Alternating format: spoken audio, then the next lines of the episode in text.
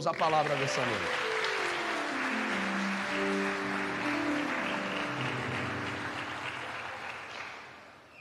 Uau, vamos lá. Evangelho segundo escreveu João, capítulo de número 19. O título da mensagem é A Placa Talhada. A Placa Talhada. Amém? João 19, verso 19. Vamos até lá e vamos ler o seguinte texto. E Pilatos mandou escrever um texto, talhado em madeira, e o pôs no alto da cruz. E no título estava escrito: Yeshua Hanatzari Vermelech Yehudim. Jesus Nazareno, o Rei dos Judeus. E ele mandou escrever isso em três idiomas. Ele mandou escrever em hebraico, em grego e em latim. Preste atenção. Para que isso acontecesse na cruz, muitas e muitas coisas tiveram que acontecer. O céu mudou a sua estrutura para que isso sucedesse. Anjos tiveram que ser recrutados para uma reunião, porque num determinado momento da história, eles não sabiam mais como eles deveriam adorar. Essa adoração ensinada aqui hoje, do santo, santo, santo, um determinado momento no céu ela cessou, ela parou, porque os anjos estavam se deparando com um novo céu. Os anjos estavam se deparando com uma nova configuração da plataforma. Os anjos estavam agora da mesma forma que os anciãos, que agora tinham que receber como se fosse uma pequena colinha, para que eles agora mudassem o seu discurso. O Espírito Santo estava debaixo da plataforma, no meio dos quatro seres viventes, rodeados por olhos por todos os lados e tudo ia bem até que o primeiro evento acontece. O primeiro evento, um dos serafins que está do lado direito de Deus recebe uma ordem para que os cavalos celestiais e as carruagens de fogo sejam atreladas. E isso começa aquele burburinho, porque nunca antes havia sido solicitado algo igual por Yahvé. E agora, ao lado direito da plataforma, do mesmo lado em que sai o rio da vida, nós vemos agora todos os carros e cavalos de fogo, aquele que um deles apenas veio buscar Elias no dia em que ele foi trasladado através de um redemoinho na chamada ao céu. E enquanto ele sobe, ele larga o seu manto, que Eliseu pega o manto e inicia o seu ministério. Até esse momento, Nenhuma carruagem mais havia saído do céu em relação à terra. Agora Deus precisa dar a ordem de que esta carruagem vai ser direcionada por um anjo, mas ela retornará sob o controle de outra pessoa. Eles não entendem, mas as carruagens descem, e agora da mesma forma, do outro lado, do lado esquerdo, existe um querubim. É como se fosse simultânea a coisa. É como se estivesse acontecendo na mesma cena. Deus então levanta do trono, e aí então é que a confusão se torna maior. Quando ele levanta do trono, os 24 anciãos se levantam, adoram, depositam as suas coroas. Deus então faz um sinal de reverência os serafins abanam mais forte as suas asas, as brasas vivas no pé do trono acendem com mais força, o incenso do altar do incenso, ele começa a fluir, Deus dá uma respirada naquilo, como se fosse um momento de adoração, mas ele sai marchando para o lado esquerdo, monta nas asas dos querubins e desce em sentido ao Gólgota. Quando ele desce em sentido ao Gólgota, as trevas invadem o redor de Deus e ele desce vestido de trevas. O filho estava clamando porque o pai não ouvia a sua oração. Cristo estava pendurado numa cruz. Os demônios da região de Bazã descem àquela região porque eles querem tragar a alma daquele homem. Ele carrega sobre si o pecado de toda a humanidade. Deus não suporta esse momento, desce e faz um escabelo daquele lugar. Deus destrói, dispara, Deus guerreia, as coisas acontecem, Ele arranca a alma do filho daquele lugar tenebroso e leva para um lugar seguro. Enquanto isso, as outras carruagens já estão descendo pelo lado direito da plataforma e param no alto esperando o que vão fazer. Eles veem aquela alma cambaleante, ela, aquela alma que sem força, mas eles veem Deus com um amor muito grande. Pega a alma, põe sentada no querubim, leva a um lugar seguro, renova suas forças. Aquela alma volta agora, vestido com uma armadura, e ele, Deus, ordena para que ele saia de cima do querubim e tome conta agora das caravanas. Aquela caravana desce a parte mais baixa da terra, passa pelo lugar sombrio do lugar de tormentos. Todos querem que eles fiquem lá, mas mas ele diz: Não posso ficar aqui. Uma paz imediata chega na tribulação, mas ele continua em ritmo ao seio de Abraão. Chega no seio de Abraão, todos querem abraçá-lo. Ele diz: Não posso. Montem nas carruagens, porque eu estou levando o cativo, o cativeiro, para a parte mais alta. Então esses que estão lá montam nas carruagens e são levados por carruagens de fogo, são incomodadamente colocados, porque os anjos nunca viram isso na região celestial, dentro de uma parte da cidade. Esse Jesus tem que voltar à terra. É muito bom estar lá, mas ele tem que voltar para cá. Ele deixou um corpo pendurado na cruz. E ele então, agora, depois de ter cheirado o ambiente do altar do incenso, ele volta e entra no corpo morto da cruz. Quando ele entra no corpo morto da cruz, agora chega a hora dele ser retirado dela e jogado dentro de um sepulcro frio. Lá no sepulcro, ele passa os seus dias de saudade do que havia provado alguns instantes antes. Ele ainda não tem um corpo glorificado. Nós estamos tratando no reino das almas. Ele ainda é aquele que seguramente sabe que algo vai acontecer. E eu posso dizer para você seguramente: algo vai acontecer na sua vida a partir de hoje. Então, esse Cristo, no sono indolente da alma, no sono eficaz da tranquilidade, porque os principados e potestades já haviam sido desfeitos. Um vivo e novo caminho havia sido aberto para uma subida, mas ele não sabe disso. Tudo é surpresa para o Deus encarnado. As profecias não trazem os detalhes dos acontecimentos.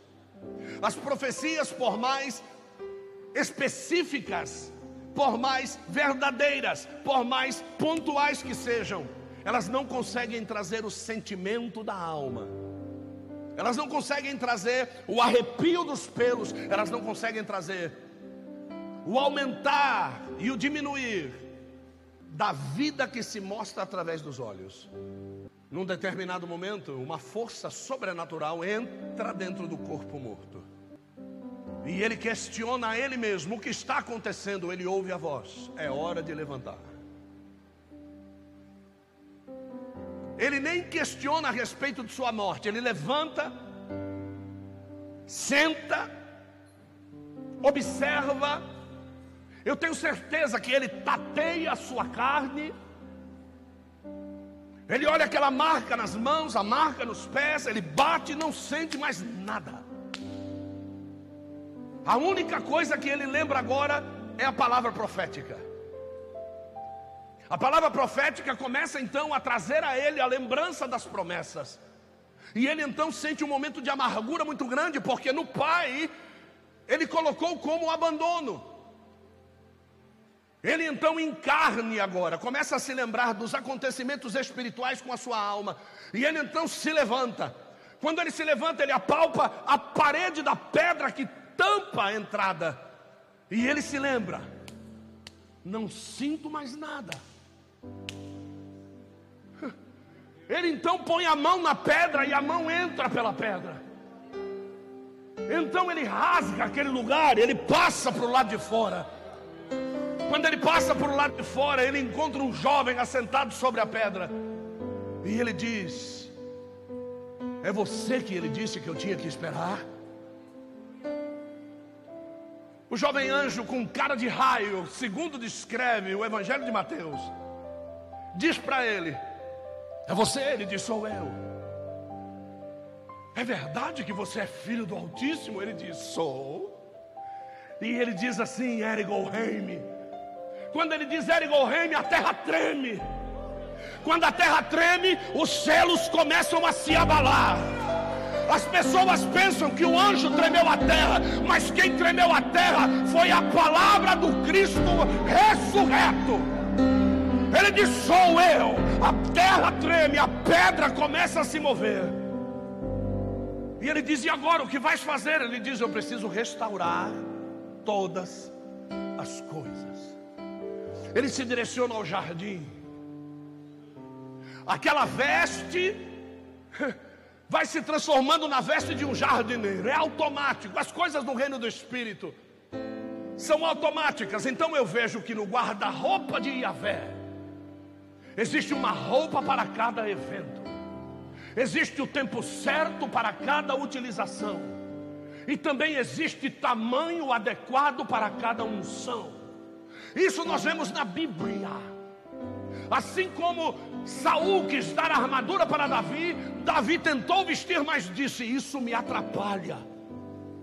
A roupa do pastor estava nele, o alforje do pastor cruzado no peito, o cajado de pastor na sua mão direita. Ele não precisava de vestimenta emprestada.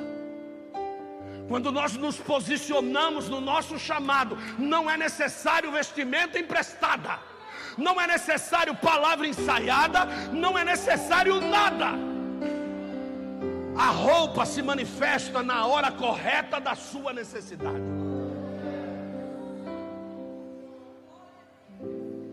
Ele então vai caminhando como jardineiro. Ele encontra as árvores que Adão deixou sem governo. E ele começa a cuidar das árvores.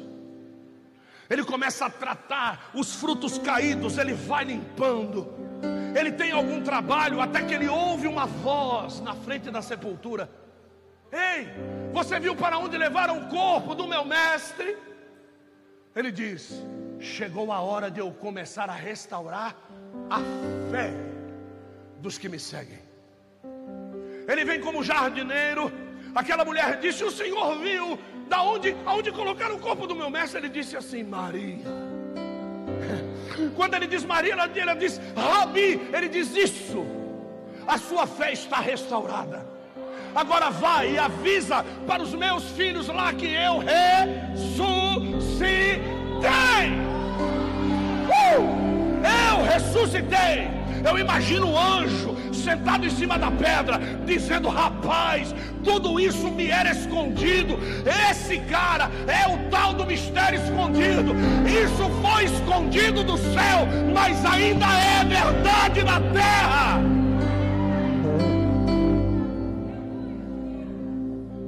É interessante porque ela tenta abraçá-lo.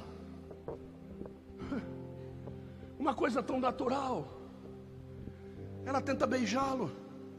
Mas ele diz: Não, porque eu tenho certeza de uma coisa. Se ela abraça Jesus, não haveria ninguém para anunciar que ele tinha ressuscitado. Eu quero ver quem era o homem que ia conseguir arrancar aquela mulher do pescoço de Jesus. Eu quero saber quem é que ia, nem ele mesmo. Como é que Yahvé ia expulsar um espírito de adoração, de amor, de servitude do coração de alguém, se isso é o que ele anseia que esteja no coração de todos nós? Então ele diz: não abraça, porque se abraçar, eu já sei o que vai dar. Não abraça, eu não subi ainda. Não sei se você reparou que Jesus já havia subido dirigindo a carruagem. Mas ele ainda diz: Eu ainda não subi ao Pai. Isso é sinal de que tem pessoas que vêm à igreja, mas não vêm ao Pai. Vem, mas não vem ao Pai. Ela vai fazer o seu serviço. E uma das piores coisas que existem é quando a gente quer fazer o nosso serviço e as pessoas não entendem o que nós estamos falando. É como um pregador que tem uma boa mensagem, mas ninguém entende o que ele está falando. Se, se pelo menos um décimo das pessoas daqui entendessem o que eu estou falando, nós íamos sair daqui com todos os microfones hoje. Mas as pessoas têm dificuldade de entender o que se fala. Não, eu não acredito, eu só acredito se tocar. O outro diz: não é possível. Aí um outro pergunta assim: estava aberta ou estava fechada a sepultura? Aí o outro pergunta: tinha soldado lá ou não? Cada um deles não entende o que está falando. Independente de estar tá aberta ou estar tá fechada, de ter soldado ou não, a, a, a notícia é: nosso Jesus ressuscitou. É tão simples, não tem questionamento, não tem nada. Precisa, apóstolo, está aqui. Precisa, bispa, está aqui. Não tem que questionar, não tem que falar. Jesus ressuscitou e está acabando.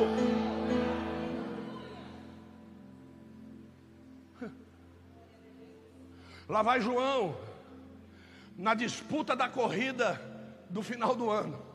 O velho chega mais devagar, mas é o que tem coragem para entrar. O novo fica do lado de fora. Eles não se falavam, não se bicavam. Judas não entende a situação, quer se enforcar. É tudo assim. Gente que congrega num bom lugar. Aí o Deus dele fala para ele ir embora. O Deus dele fala para ele juntar as malas e se matar.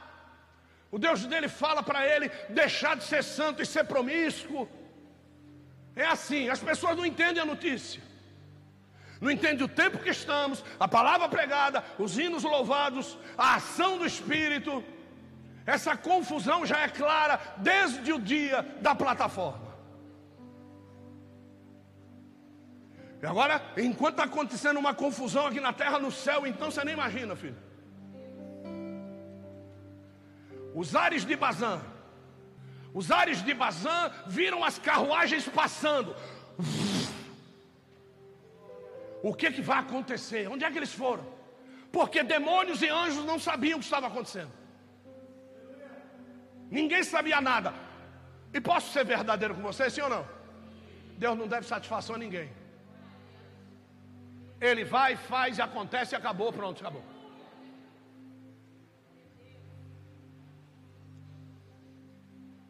Que nem aconteceu essa semana aí. Quando, quando você é convidado para participar do BBB, a pergunta é: por que você quer participar do BBB? Eu quero ganhar um milhão. Eu quero ganhar um milhão. Vai para outro. Eu quero ganhar um milhão. Vai para outro. Eu quero ganhar um milhão. Eu quero ficar famoso. Eu quero que o meu, é, que o, que o, que o meu Instagram exploda. Eu quero me tornar notícia. Ninguém diz assim: eu quero ter um AVC. Só que o dono do AVC manda AVC quando ele quiser e aonde ele quiser. Você já pensou em ter um AVC? Não? É bom que você esteja assim com ele então. Porque Deus te livrou de um hoje.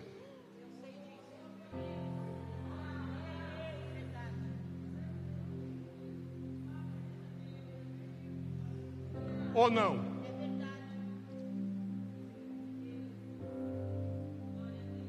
Então preste atenção. As confusões que Deus arma é para te aproximar dele. Deus nunca vai armar uma confusão para te afastar dele. Se para ele, que está perto, que está dentro, que está orando, ele dá o sinal, tome. Imagine para quem está um pé dentro e um pé fora. Imagine para quem está fora. Imagine para quem acha que Deus é palhaço. que Deus é trouxa, que Deus é bobinho. Imagina. Deus se assenta no trono. Eu fico imaginando esse momento. Ele voltou, ele voltou. Por quê? Porque a plataforma achou, ele foi embora, nós estamos lascados. A pior coisa que tem é quando um adorador não tem mais a quem. O céu parou, porque o motivo da adoração saiu fora. O motivo da adoração acabou. E agora lá vem ele, o querubim. Ele desce do querubim, passa, os 24 anciãos adoram, os serafins fazem festa, as pedras afogueadas tomam fogo e os anjos de novo, santo, santo, santo, santo, santo, santo, santo, santo, e ele vai e se assenta no trono. Ele levanta a sua mão e faz um sinal a um serafim. E os 24 anciãos olham um para a cara do outro e dizem: Ué, será que ele vai sair de novo? Ele desce e diz: mão na cara, mão no pé, duas asas voando.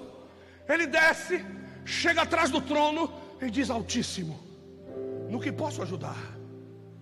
Ele diz assim: avise ao querubim chefe, para ele ir na minha sala, na sala do trono para ele entrar lá dentro e ultrapassar com a minha autorização os limites que o luzeiro ultrapassou e por isso perdeu a sua condição de querubim ungido. Com a minha autorização, mande ele ir lá. Ele vai adentrar, mas diga a ele que toda dúvida será eximida por causa da minha autoridade. Crente duvidoso é crente sem autoridade de Deus. Por causa da minha autoridade, quando ele for questionar, as respostas virão pelo meu espírito. Sim, Senhor, pode deixar. O querubim desce até o limite da plataforma. O, queru, o, o serafim desce até o limite da plataforma, o querubim chefe sobe, e naquele exato momento eles falam um ao ouvido do outro, e todos os outros anjos já ficam dizendo: vem coisa aí. Lá vem coisa aí de novo. O, o homem saiu, voltou, ele voltou meio diferente. O rosto dele parece que está mais alegre. Ele está brilhando com mais glória. Tem alguma coisa para acontecer. E é esse cheiro que eu estou sentindo aqui hoje.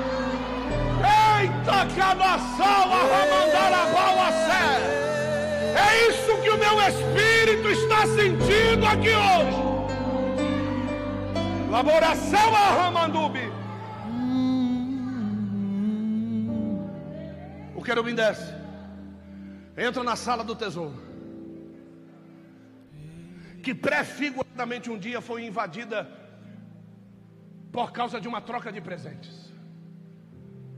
Aqui na terra o rei Ezequias recebe porque foi curado de uma doença. Recebe alguns visitantes de Babilônia e eles vão levar alguns presentes para Ezequias. Ezequias fica feliz com o presente. Tem um monte de crente que é feliz com o presente, meu irmão. E ele diz assim: venham ver a grandeza que Deus tem feito na minha vida. Tem muita gente que fica falando a respeito das coisas que Deus fez na vida dele. Você não precisa falar, as pessoas vão ver.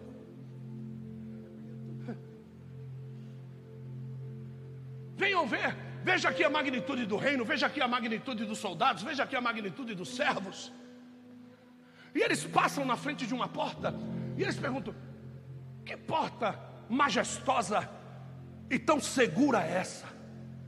Ezequias diz para eles assim: aqui é a sala do tesouro. Uau. Sala do tesouro? Isso, sala do tesouro. Ah, podemos conhecer a sala do tesouro, mas é claro. Quando eles acabam de fazer a visita, vão embora. Quando a poeira das carruagens e dos cavalos somem no horizonte, o profeta Isaías entra na sala do rei. Shalom, rei Ezequias. Shalom. Eu estou sentindo um cheiro diferente. Você teve visitas por aqui? Sim. Olha os presentes. Oh, quantos presentes? Quem foi que veio lhe visitar? Alguns enviados do rei de Babilônia. É. E o que eles vieram fazer aqui? Vieram me trazer os presentes, mas eu fui tão encantado por esses presentes. Tem crentes que se encanta facilmente. Eu os levei para conhecer a magnitude do reino. É. E Ezequias esconde de Isaías a visita na sala. Nesse exato momento, o que acontece? Isaías pergunta para ele: somente esses lugares? Ah, ah, não, eu levei também na, na sala do tesouro. Ah, é? Então assim te diz o Senhor: por todos os lugares que tu levaste, todos serão destruídos e tomados pelo rei de Babilônia, tu serás levado preso, juntamente com toda a tua prole. E todos os tesouros serão requeridos e levados para o lugar imundo, sendo isso santo ao Senhor. Isso é justamente aquilo que ocorre com o luzeiro, quando indevidamente, ao entrar na sala do tesouro, ele tinha a oportunidade de pegar as pedras preciosas e levar para que os anjos da congregação dos anjos as afogueassem com o seu louvor. Mas no fundo daquele local existia uma porta fechada. E ele havia recebido de Deus a ordem: não entre lá. Ele entra naquele lugar, ele vê um segundo trono. E ele pensa: esse trono é meu. É por isso que ele não queria que eu entrasse. Ele vai me fazer uma surpresa, eu vou ser promovido. Então ele sai de lá dando a notícia. Eu vou exaltar o meu trono acima do trono de Deus. Eu serei adorado. Mas eu preciso de uma capa digna de estar ao lado dele. Separe algumas pedras para mim, por favor. Alguns anjos, logicamente, diziam: E quando você estiver no teu reino, posso trabalhar para você? Pode, lógico que pode. Você será meu serviçal preferido. Então toma 50 para você. Um terço dos anjos foram contaminados pela multiplicação do comércio do luzeiro. O trono não era dele. Agora é a revelação que o céu esperava. O querubim recebe a ordem dizendo: vai lá, pega o segundo trono. Porque o governador que vai sentar nele já está formado. Deus nunca vai te entregar governo se aquilo que você vai governar não estiver preparado. Vocês ouviram isso? Vocês ouviram isso? Pare de pedir coisas que você não está. Não vai vir. Mas o diabo é expert em dar aquilo que Deus, por amor, não dá. O diabo é expert de nos dar aquilo que Deus não dá porque nos ama.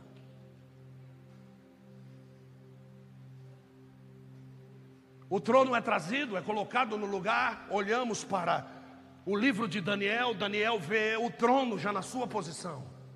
Daniel vê o filho sendo recebido, levado ao ancião de dias, recebendo poder, recebendo glória, recebendo autoridade, se assentando no trono. Daniel viu tudo isso.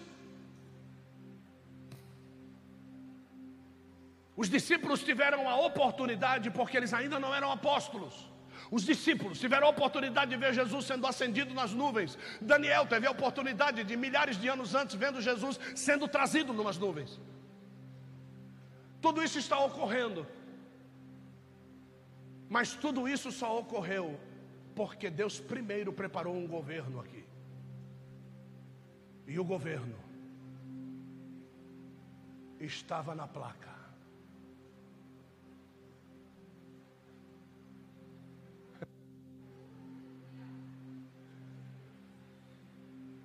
Os sacerdotes, os escribas endemoniaram quando leram a placa.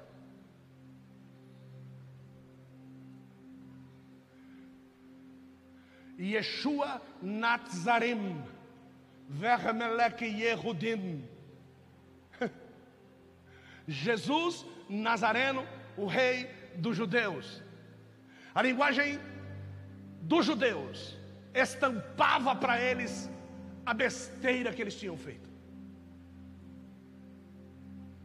Não por causa de um governo terrestre. Aquilo foi escrito também em grego, a linguagem filosófica da época. E aquilo também foi escrito em latim, porque os romanos tinham como costume pendurar uma placa dizendo qual era o crime que aquele homem que estava sendo crucificado havia cometido. Então, por onde ele passava, a multidão se irritava cada vez mais. Estuprador, cuspia nele, batia nele, ladrão, arrancava os dedos dele no caminho para a cruz. Muitos deles já chegavam mortos na cruz. Só que Jesus não carregou placa nenhuma, porque ele foi absolvido dos julgamentos. Não vejo neste homem culpa alguma. Açoite-o e solte-o. Mas aí os sacerdotes disseram: crucifica-o. Então a placa que cada um carregava era colocada sobre a cabeça da cruz. Jesus não tinha placa. Então, como é que nós vamos pendurar o homem na cruz sem uma placa? Pilatos manda fazer a placa. E ele diz: Jesus Nazareno, rei dos judeus. Os sacerdotes se endemoniam. E ele diz assim: não, não, não, não, não, não, manda refazer. Jesus Nazareno, o que se diz rei dos judeus? Aí Pilatos diz: aquilo que eu escrevi, escrito está. Qual era o grande problema?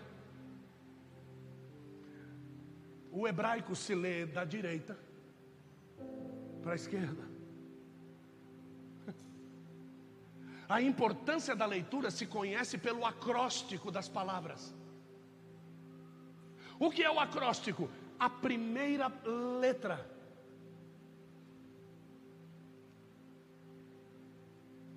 Quando se lê Jesus Nazareno, rei dos judeus, vindo de lá para cá e se pega o acróstico, os judeus leram Ioda, Re, Vava, Eles leram o tetragrama. Quando eles leram o tetragrama, eles disseram: Estamos crucificando a Deus. Por isso que eles disseram: muda o acróstico, muda a palavra, não há como negar aquilo que eu escrevi. Escrito está: Ele é o Rei dos Judeus, mas também é Rei sobre toda a terra. O idioma grego disse isso, o idioma latino disse isso, a terra toda, na sua filosofia, na sua sabedoria e também na sua religiosidade, reconheceu: Ele é Deus e a Ele é Deus e a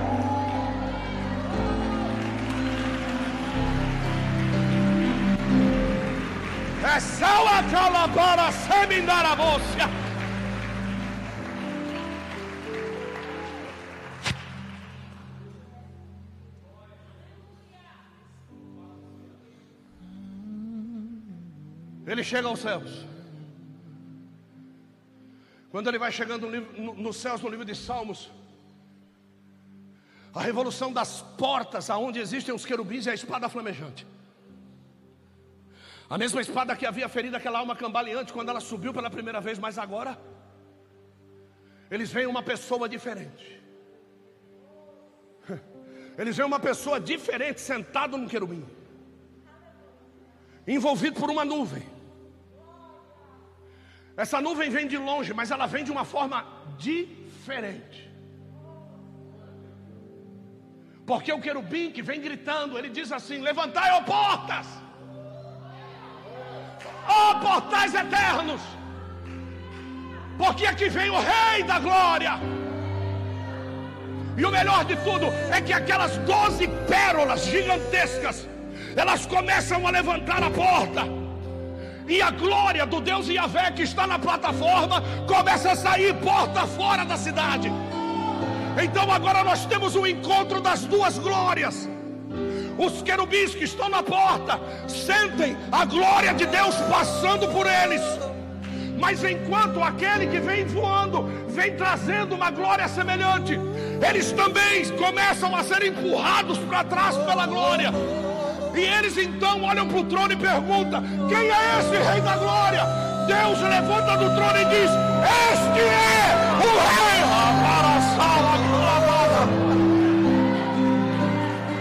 Quando Deus se levanta do trono, eu imagino o rebuliço, porque os anciãos não sabiam o que é isso. O que é um outro Deus? Deus se levanta, passa pelo meio do corredor, passa pelo altar do incenso, estende a sua mão. Ele pega na mão do filho, ele vira a mão do filho e vê a identificação no punho. E ele diz: Vem e assenta-te na minha direita. A ti eu dou toda a glória, todo o poder. E a partir de hoje, o nome sobre todo nome,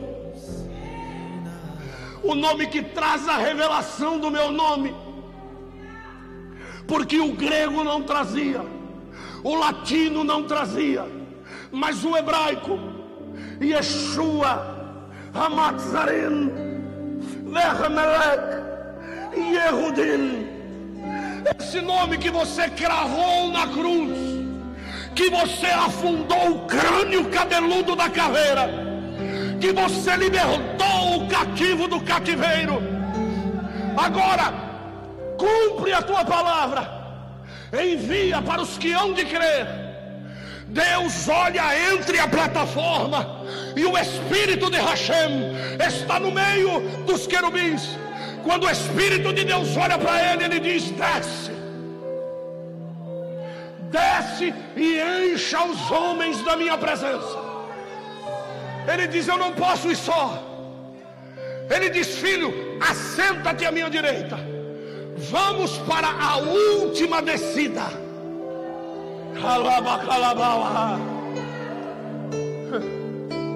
120 homens estavam orando dentro do mesmo lugar. Os querubins começam a alçar voo. O espírito aponta para baixo. É para lá que nós vamos. Os querubins olham assustados e dizem: Não podemos descer. É ordem do Altíssimo. Desçamos. Eles descem. Quando eles chegam sobre o lugar, um vento veemente línguas repartidas como que de fogo, começam a encher aqueles homens, e o Espírito de Deus disse: Até a outra data, daqui a um tempo e mais um tempo nos veremos. Suba, Pai. E ele sobe, e o Espírito fica. Aí eu pergunto: Ele está aí? Ele está aí com você? Ele tem mexido? Ele tem te renovado? Então levanta a tua mão e glorifica. Alguns anos depois, depois de ser cheio do Espírito Santo, depois de ter mudado a sua história, depois de se tornar perseguido ao invés de perseguidor, o apóstolo Paulo sobe por revelação aos ares celestiais. Ele diz assim: Eu não sei se em carne, eu não sei se dentro do corpo ou fora do corpo, mas eu sei de uma coisa, ó Filipenses. Muitas das revelações que você vê do pós-cruz na vida de Paulo foram desse contexto de arrebatamento de espírito que ele teve. E como ele não podia montar uma pregação, esse era o espinho que foi colocado na sua carne. Ele então vai espargindo verdades profundas nas cartas. E uma delas foi revelada à igreja de Filipos. Ele diz: Porque ele recebeu um nome, que é nome sobre todo nome, diante do qual, diante da cruz, toda língua vai ter que confessar. Toda língua vai ter que confessar e todo joelho vai ter que se dobrar. Uh! Esta foi a revelação que Jesus deu para Paulo. Paulo, o segredo estava na mão de Pilatos. Ele foi o escriba que não se corrompeu. Ele foi o escriba que simplesmente escreveu o que a sua esposa Cláudia tinha dito para ele: não mexe nesse homem. Pilatos conseguiu enxergar o quarto homem da fornalha. Pilatos conseguiu enxergar o anjo que desceu dentro da cova dos leões. Pilatos conseguiu enxergar. Há muitos que não tiveram ideia do que era. O anjo que desce no val de Jaboque para encontrar-se com Jacó, cujo nome era maravilhoso. Muitos não conseguiram entender, mas o Pilatos, como um profeta de Deus disse: Se eu escrevi, escrito está. Foi por isso que Isaías foi cerrado ao meio pelos servos do rei Manassés.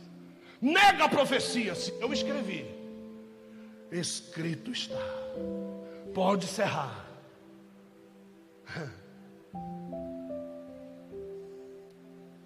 Até quando é que você vai atrás de duas escrituras? Só existe uma. Até quando é que você vai atrás de várias palavras? Só existe uma. Até quando é que você vai sentar na mesa de demônios? Só existe uma mesa santa. E a mesa é conhecida pelo convidador do jantar. Vai e prepara para mim um ambiente, porque eu quero ceiar com vocês.